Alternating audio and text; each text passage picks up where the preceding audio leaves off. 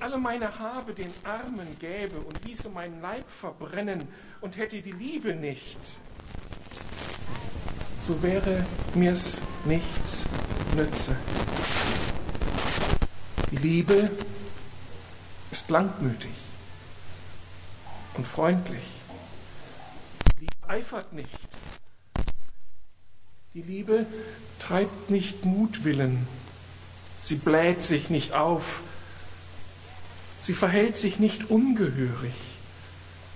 Sie sucht nicht das ihre. Sie lässt sich nicht erbittern. Sie rechnet das Böse nicht zu. Sie freut sich nicht über die Ungerechtigkeit. Sie freut sich aber an der Wahrheit. Sie erträgt alles. Sie glaubt alles. Sie hofft alles. Und sie duldet alles. Die Liebe hört niemals auf wo doch das prophetische Reden aufhören wird und das Zungenreden aufhören wird und die Erkenntnis aufhören wird. Denn unser Wissen ist Stückwerk und unser prophetisches Reden ist Stückwerk. Wenn aber kommen wird das Vollkommene, so wird das Stückwerk aufhören. Nun aber bleiben Glaube, Hoffnung, Liebe, diese drei. Aber die Liebe ist die größte unter ihnen. Lieber Herr Jesus, danke für dieses unglaubliche Stück Wort Gottes. Hilf uns, dieses Wort zu verstehen und hilf uns angemessen darauf zu reagieren. Danke für deine Gegenwart. Amen. Dieser Text ist wohl der bekannteste und schönste Text, den wir in der Bibel finden können. Zumindest ist das so die Beobachtung ganz vieler Menschen. Stelle bloß die These auf, dass dieser Text gleichzeitig ganz, ganz häufig missverstanden wird. Und darum ist es so wichtig, dass wir uns diesem Text aussetzen. Ich will drei Missverständnisse bewusst machen. Das erste Missverständnis ist schon angekündigt von Sven Olaf Heckel. Er hat ja schon gesagt, dass die meisten diesen Text in einer Trauzeremonie verorten. Ein Text, den man gerne wählt, wenn man in die Ehe starten möchte und da ist solch ein Text, der die Liebe verherrlicht, natürlich angemessen.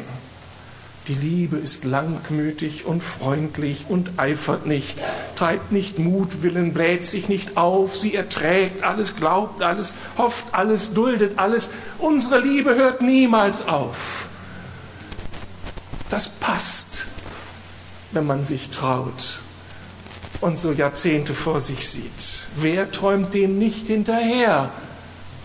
solch einer Verliebtheit.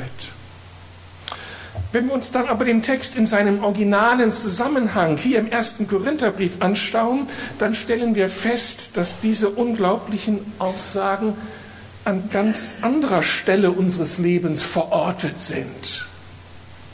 Hier geht es nicht um Eheromantik. Es geht hier um Gemeinde und um die Art und Weise, wie Menschen hier miteinander arbeiten und miteinander umgehen. Ich bin fast geneigt zu sagen, dass dieser Text Aspekte einer christlichen Arbeitsethik aufzeigt. Er beschreibt, wie sich Christen anderen Menschen gegenüber verhalten, auch außerhalb der privaten vier Wände, in all den Konflikten, in all den Beziehungsbereichen, die uns verortet sind, verordnet sind. Hier in Problem in diesem unmittelbaren Zusammenhang geht es ja um die Probleme der Christen in Korinth, die nicht so gut miteinander können. Da verhalten sich die Mitarbeiter an ihrem Arbeitsplatz eben nicht so, dass es positiv ermutigend für das Ganze von Gemeinde ist. Das sind die besonders Begabten, die sich besonders herausgestellt wussten und die auf die anderen weniger Begabten von oben herabschauten, meinten, ob sie verzichten zu können. Sie spielten sich selbst in den Vordergrund, stolz, überheblich und sorgten damit für eine Atmosphäre, in der man sich nicht wohlfühlen konnte. Vielleicht gab es auch das, was wir heute mit dem Stichwort Mobbing verbinden. Schau auf mich und wer bist du schon? Kannst du prophetisch reden? Hast du die Gabe der Sprachenrede? Bist du der glänzende Rhetoriker, der große Leiter? Schau doch an, wer du bist. Und sie nahmen für sich ganz bestimmte Privilegien in Anspruch. Ja, man konnte das Abendmahl miteinander feiern, hatte vorher ein großes Festmahl und da saßen in der einen Ecke die gut betuchten, die sich köstliche Speisen mitbrachten und da schlemmten und in der anderen Ecke des Saales saßen die Armen, die nur schielten auf die Tische derer, die da so reich ausgestattet ihr Festmahl hielten. Realität von Gemeinde Jesu. Und nun argumentiert Paulus nicht, das ist doch nicht so schlimm, Hauptsache die Ergebnisse stimmen, der Zweck heiligt die Mittel, wo gearbeitet wird, da fallen auch Späne. Nein, Paulus greift ein. Der hinterfragt solche Formen des Miteinanders und der Mitarbeit. Im Originalton des Paulus klingt das im Blick auf die Mitarbeiter der Gemeinde so, Vers 1 wenn ich mit Menschen und mit Engelszungen redete und hätte die Liebe nicht, so wäre ich ein tönendes Erz oder eine klingende Schelle. Ich würde Lärm produzieren, Lärm, aber ich würde nichts beitragen zum Bau der Gemeinde, zum Wachstum der Gemeinde. Und damit hätte ich überhaupt keinen Grund, in irgendeiner Weise stolz oder erheblich, überheblich zu sein. Oder Vers 2 wenn ich prophetisch reden könnte und wüsste alle Geheimnisse und alle Erkenntnis und hätte allen Glauben, sodass ich Berge versetzen könnte und hätte die Liebe nicht, so wäre ich nichts. Also mit solchen Gaben, Prophetie, Berge versetzendem Glauben, damit kann man doch Gemeinde bauen, oder? Damit sind uns keine Grenzen gesetzt. Da werden wir relevant. Aber Paulus sagt, ohne die Liebe kannst du diese schönen Gaben vergessen. Es funktioniert nicht. Und das ließe sich jetzt beliebig erweitern. Und wenn ich die besten Abschlusszeugnisse aufweisen könnte, die meisten beruflichen Erfolge vorweisen könnte und der begabteste Teamleiter wäre, ohne Liebe wäre ich nichts. Und bin ich zur Erfolglosigkeit verdammt.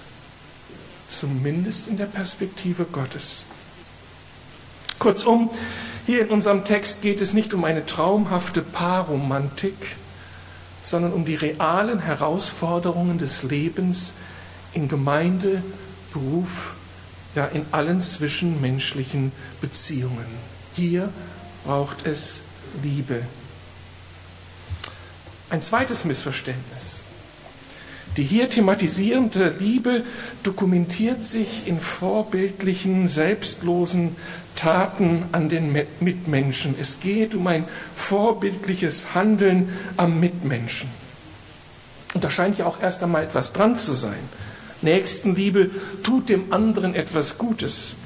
Ob jemand Liebe für einen anderen Menschen hat, das zeigt sich an seinen praktischen Taten.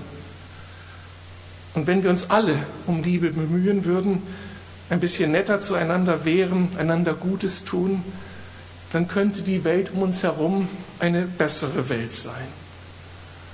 Aber Paulus gießt ein bisschen Wasser in den Wein. Er formuliert etwas sehr Herausforderndes, wenn ich an den Vers 3 denke.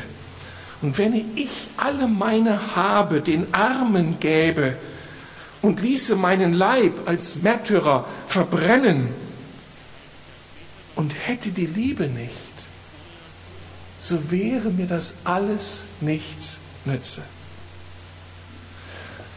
Den eigenen Besitz für arme Menschen wegzugeben, erscheint dem gesunden Menschenverstand sofort als Ausdruck echter, vorbildlicher Liebe. Was kann man denn noch mehr tun, als sich selbst aufzugeben, seinen Besitz zu nehmen und all das zu verschenken an diejenigen, die nichts haben?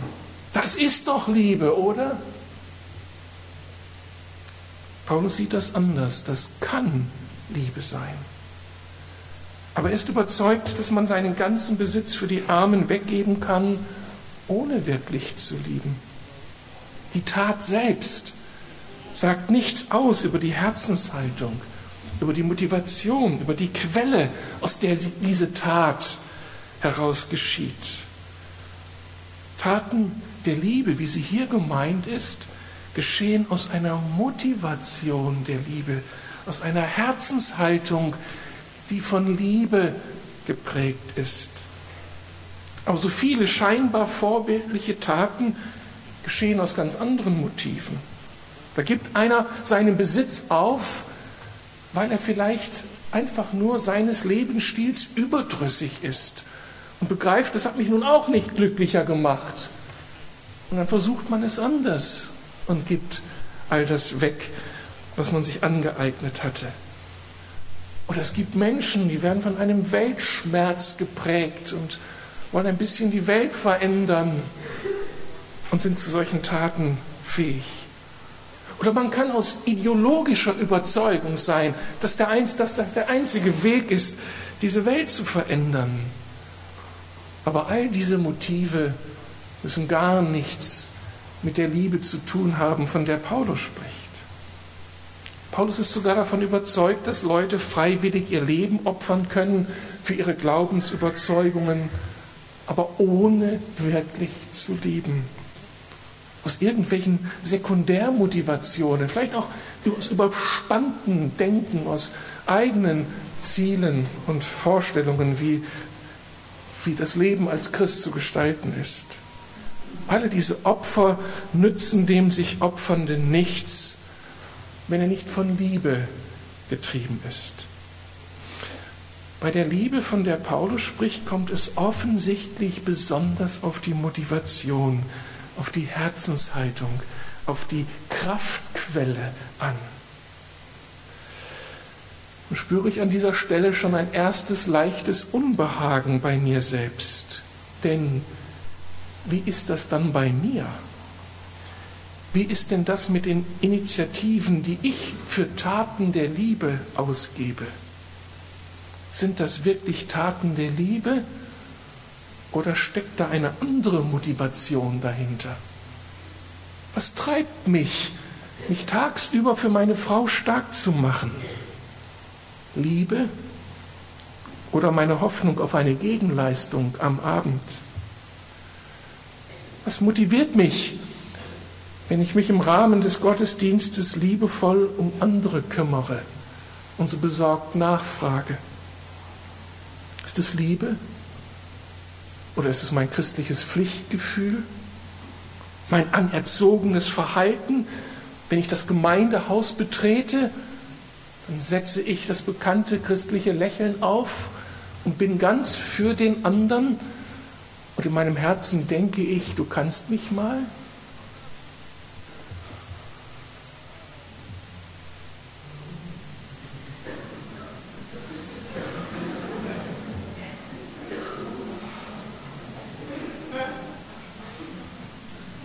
Was an unserem Verhalten ist Liebe? Damit wird schnell deutlich, dass wir vielleicht ein riesiges Problem haben. Wir können uns meistens kultiviert benehmen, aber das sagt nichts über das, was in unserem Herzen zu finden ist. Aber genau darauf zielt Gott ab, wie wir gleich feststellen werden. Wenn es hier um Liebe geht, geht es um das, was in meinem tiefsten Inneren abgeht. Gott ist weniger an unserer Leistung interessiert als an unserem Herzen. Aber wer bin ich dann eigentlich und wer bist du dann eigentlich? Täusche ich mich über mich selbst? Betrüge ich andere? Betrüge ich letztlich auch Gott? Ein drittes Missverständnis. Die Liebe von 1. Korinther 13 ist einklagbar, sie ist leistbar. Man muss sich einfach dafür entscheiden. Man muss es einfach tun. Das ist etwas, was letztlich in unserer Hand gegeben ist. Wir müssen einander lieben. So gehen wir ja miteinander um.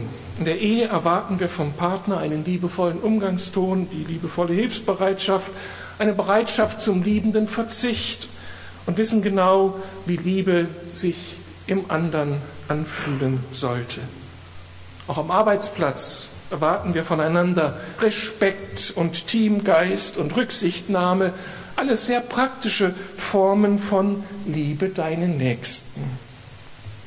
Und wenn wir herausgefunden haben, dass wir uns manchmal mit unseren guten Taten etwas vormachen, können wir uns jetzt dafür entscheiden, richtig, selbstlos, vorbildlich zu lieben, die Sache endlich gut zu machen und mit einer neuen Motivation an den Tag gehen. Wenn ich Paulus in 1. Korinther 13 mir anschaue, dann komme ich zu einem anderen Ergebnis. Zuerst ist klar, dass er das griechische Wort für äh, Agape, für Liebe braucht. Agape, es geht um die Agape. Das ist zunächst ein ganz schillernder Begriff, der ganz unterschiedlich gefüllt werden kann. Und man muss jeweils aus dem Zusammenhang herauslesen, was dieser Begriff eigentlich aussagen möchte. Das galt für die Umwelt, das gilt auch für das Neue Testament. Darum müssen wir uns die Definition anschauen, die Paulus selbst in diesem Text gibt, wenn er von dieser Agape spricht. Und das tut er in den Versen 4 bis 7. Er sagt, die Liebe ist langmütig und freundlich.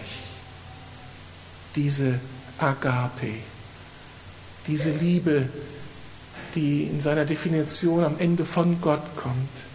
Diese Liebe ist langmütig und freundlich. Das heißt, diese Liebe hat einen langen Atem, kann den anderen geduldig ertragen und wendet sich dem Mitmenschen aufrichtig, helfend, unterstützend und in einer freundlichen Art und Weise zu.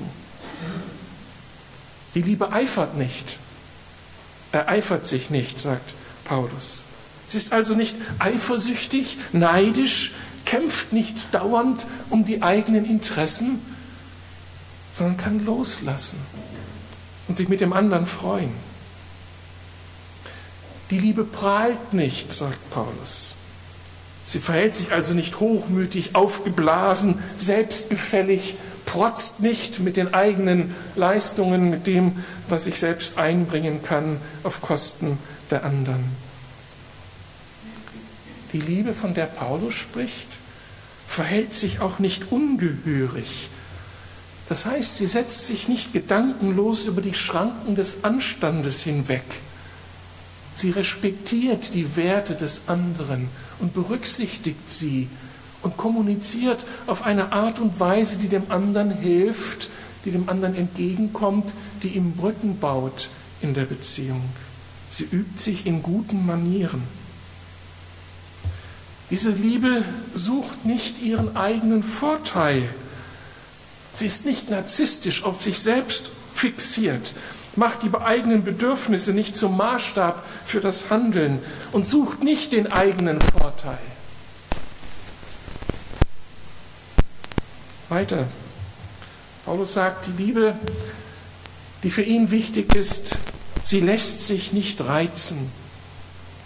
Das heißt, sie reagiert nicht beleidigt, bitter, aggressiv, wenn sich die Mitmenschen anders verhalten als erwartet. Der Partner, die Kinder, der Mitarbeiter, wer auch immer.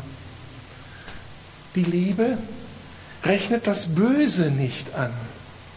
Sie führt nicht kleinkariert Buch über das Versagen des anderen und kramt dieses Versagen auch nicht andauernd vor, um daraus dann eine Anklage zu formulieren dem anderen gegenüber. Die Liebe freut sich nicht über Ungerechtigkeit. Das heißt, sie heult nicht mit den Wölfen, wenn anderen ungerecht, ungerecht, Unrecht angetan wird. Und sie stimmt nicht ein, wenn Sünde und Unrecht kleingeredet werden. Sie freut sich vielmehr an der Wahrheit. Die Liebe ist nicht so ein undefiniertes Gefühl, das letztlich passiv macht und alles nur so über sich ergehen lässt, sondern sie steht auf. Sie ist kraftvoll, sie ist kämpferisch, wenn es um Gerechtigkeit geht, wenn es um Wahrheit geht. Aber mit einem unglaublichen Respekt, mit einer unglaublichen Sensibilität, um dieser Sehnsucht dem anderen zu helfen zu Wahrheit und Gerechtigkeit. Die Liebe erträgt alles und ist damit in der Lage, Druck, Entbehrung, Enttäuschung, ja Verfolgung durchzustehen, ohne zu murren, ohne Gott anzuklagen. Die Liebe glaubt alles. Das heißt, sie begegnet anderen nicht von vornherein mit Misstrauen. Meinst du wirklich das, was du sagst? Und sie vertraut besonders Gott und seinen Verheißungen. Diese Liebe hofft alles. Diese Liebe weiß sich geborgen in der Hoffnung auf die neue Welt Gottes, aber sie gibt auch nie die Hoffnung auf angesichts der vielen Konflikte im eigenen Leben oder dem Leben anderer. Diese Liebe hat eben immer Gott vor Augen und weiß, dass ihm alles möglich ist. Und dann heißt es, diese Liebe duldet alles. Das heißt, sie ist in der Lage, mit den Zumutungen des Alltages umzugehen, ob sie nun durch Mitmenschen verursacht werden oder auch von Gott zugelassen wurden. Sie akzeptiert das, sie steht und bewährt sich nicht nur in den Hochzeiten, sondern gerade auch in den Krisenzeiten.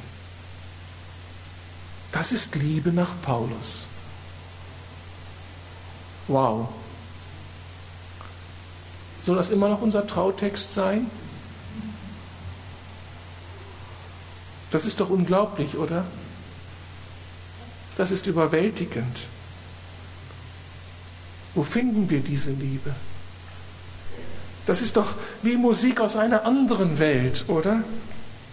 Das sind doch nicht meine Lebensambitionen, meine Liebesambitionen. Das bin nicht ich. Und bist du das? Man könnte versucht sein zu fragen, ob sich Paulus hier einen Vorgriff auf den schwärmerisch-romantischen Idealismus des 19. Jahrhunderts leistet.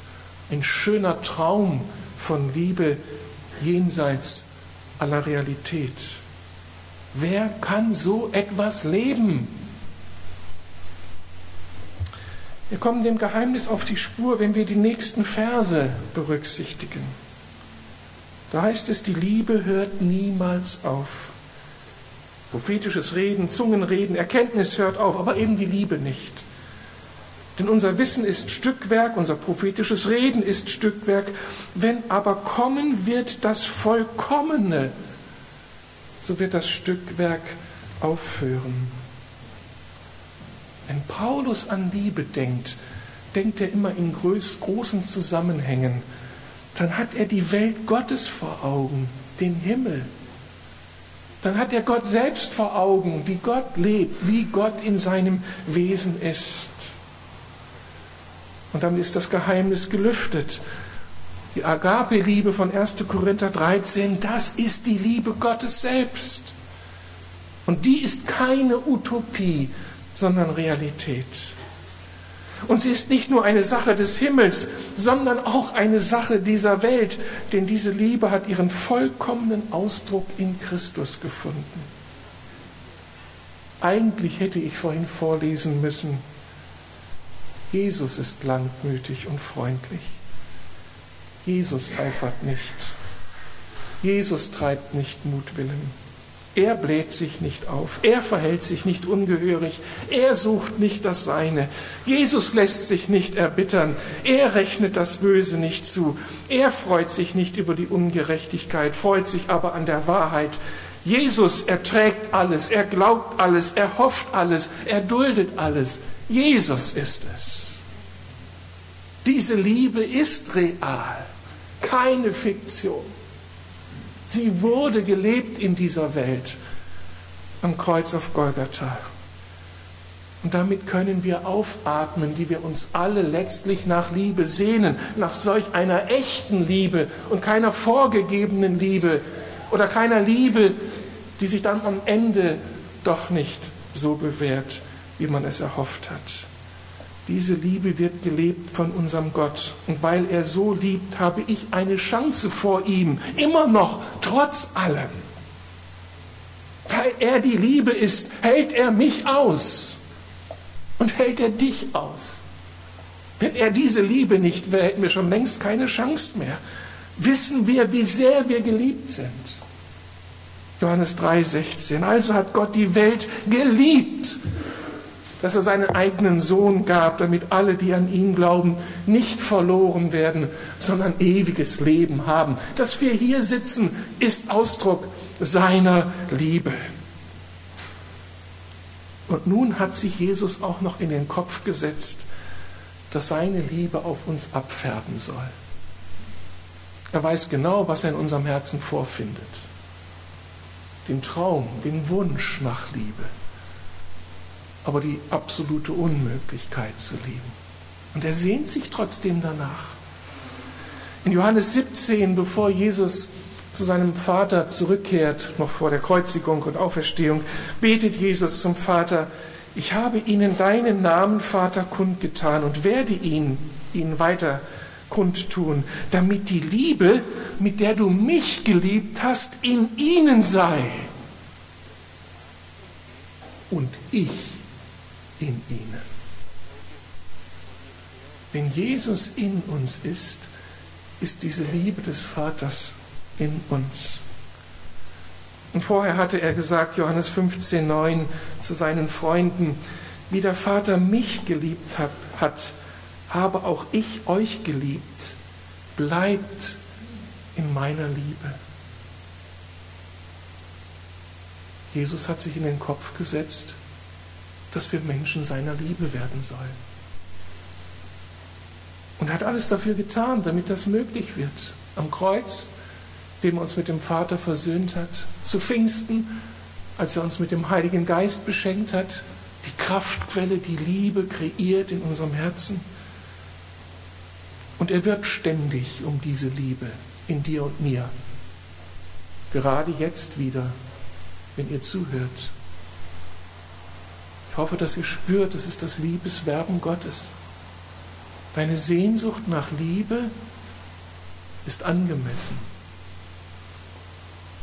Diese Sehnsucht begleitet die Menschheitsgeschichte seit dem Tag, an dem Adam und Eva aus dem Paradies vertrieben wurden.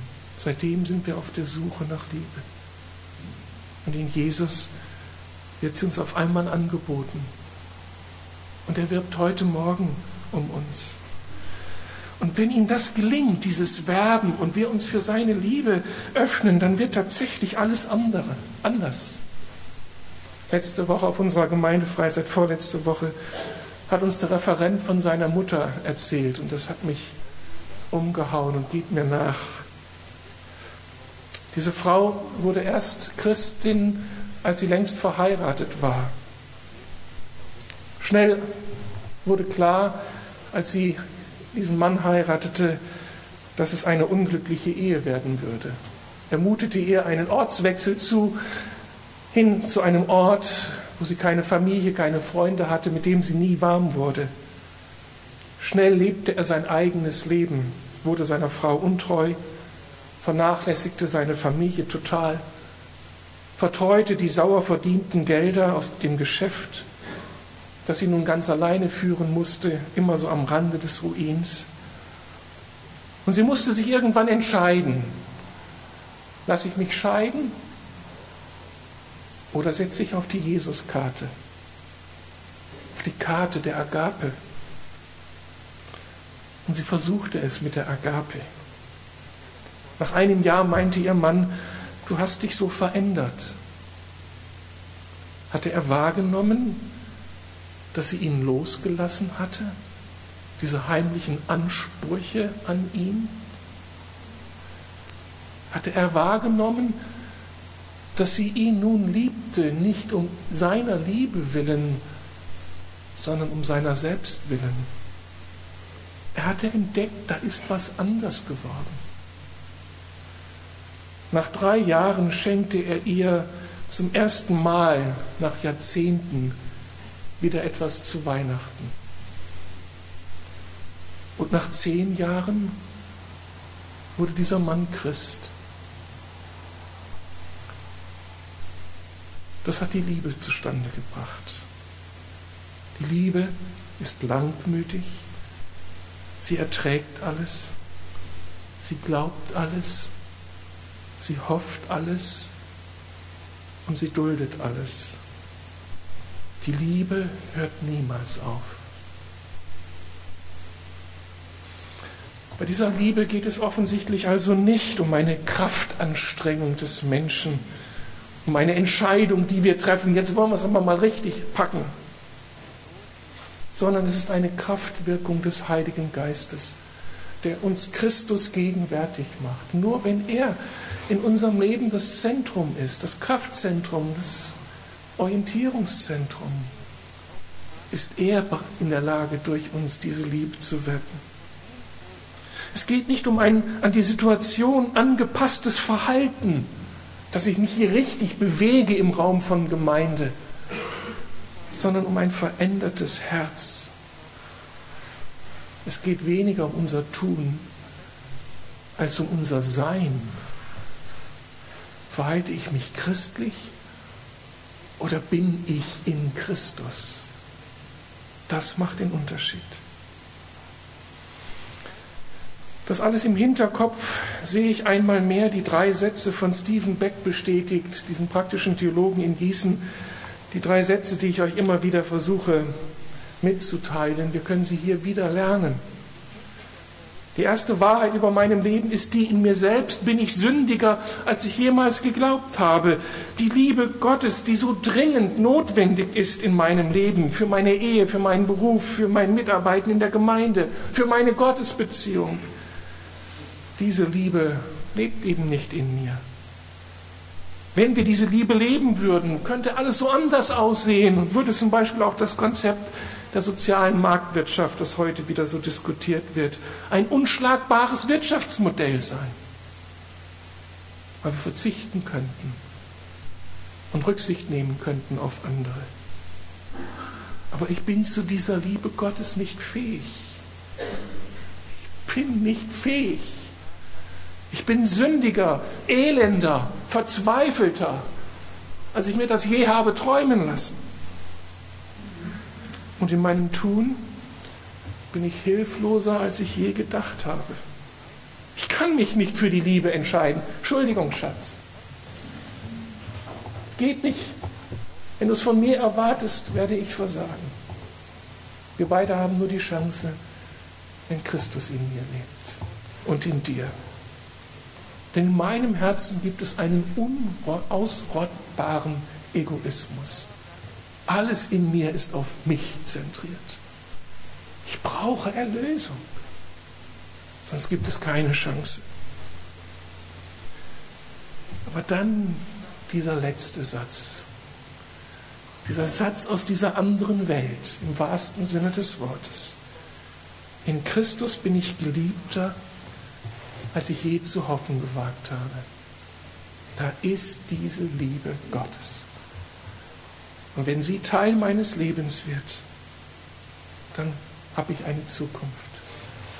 Dann hat diese Gemeinde eine Zukunft. Dann hat deine Ehe eine Zukunft, deine Familie. Dann hat auch dein Arbeitsplatz eine Zukunft. Das heißt für mich am Ende, es gibt nur eine Chance, hinzukehren zu dieser Quelle des, der Liebe und des Lebens. Hinzukehren zum Kreuz, wo diese Liebe Gottes auf den Punkt gebracht wurde. Größere Liebe kann man nicht haben, als sein Leben hinzugeben.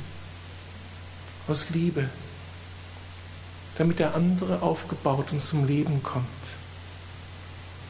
bin verliebt in Jesus und ich möchte wachsen in dieser Liebe. Er macht den großen Unterschied aus. Und ich bin befreit, ich muss es nicht mehr tun, weil ich es ja auch gar nicht kann. Du und ich, wenn wir Jesus kennen, wir haben alle Chancen der Welt. Der Heilige Geist ist real und er ist jetzt heute Morgen hier. Amen.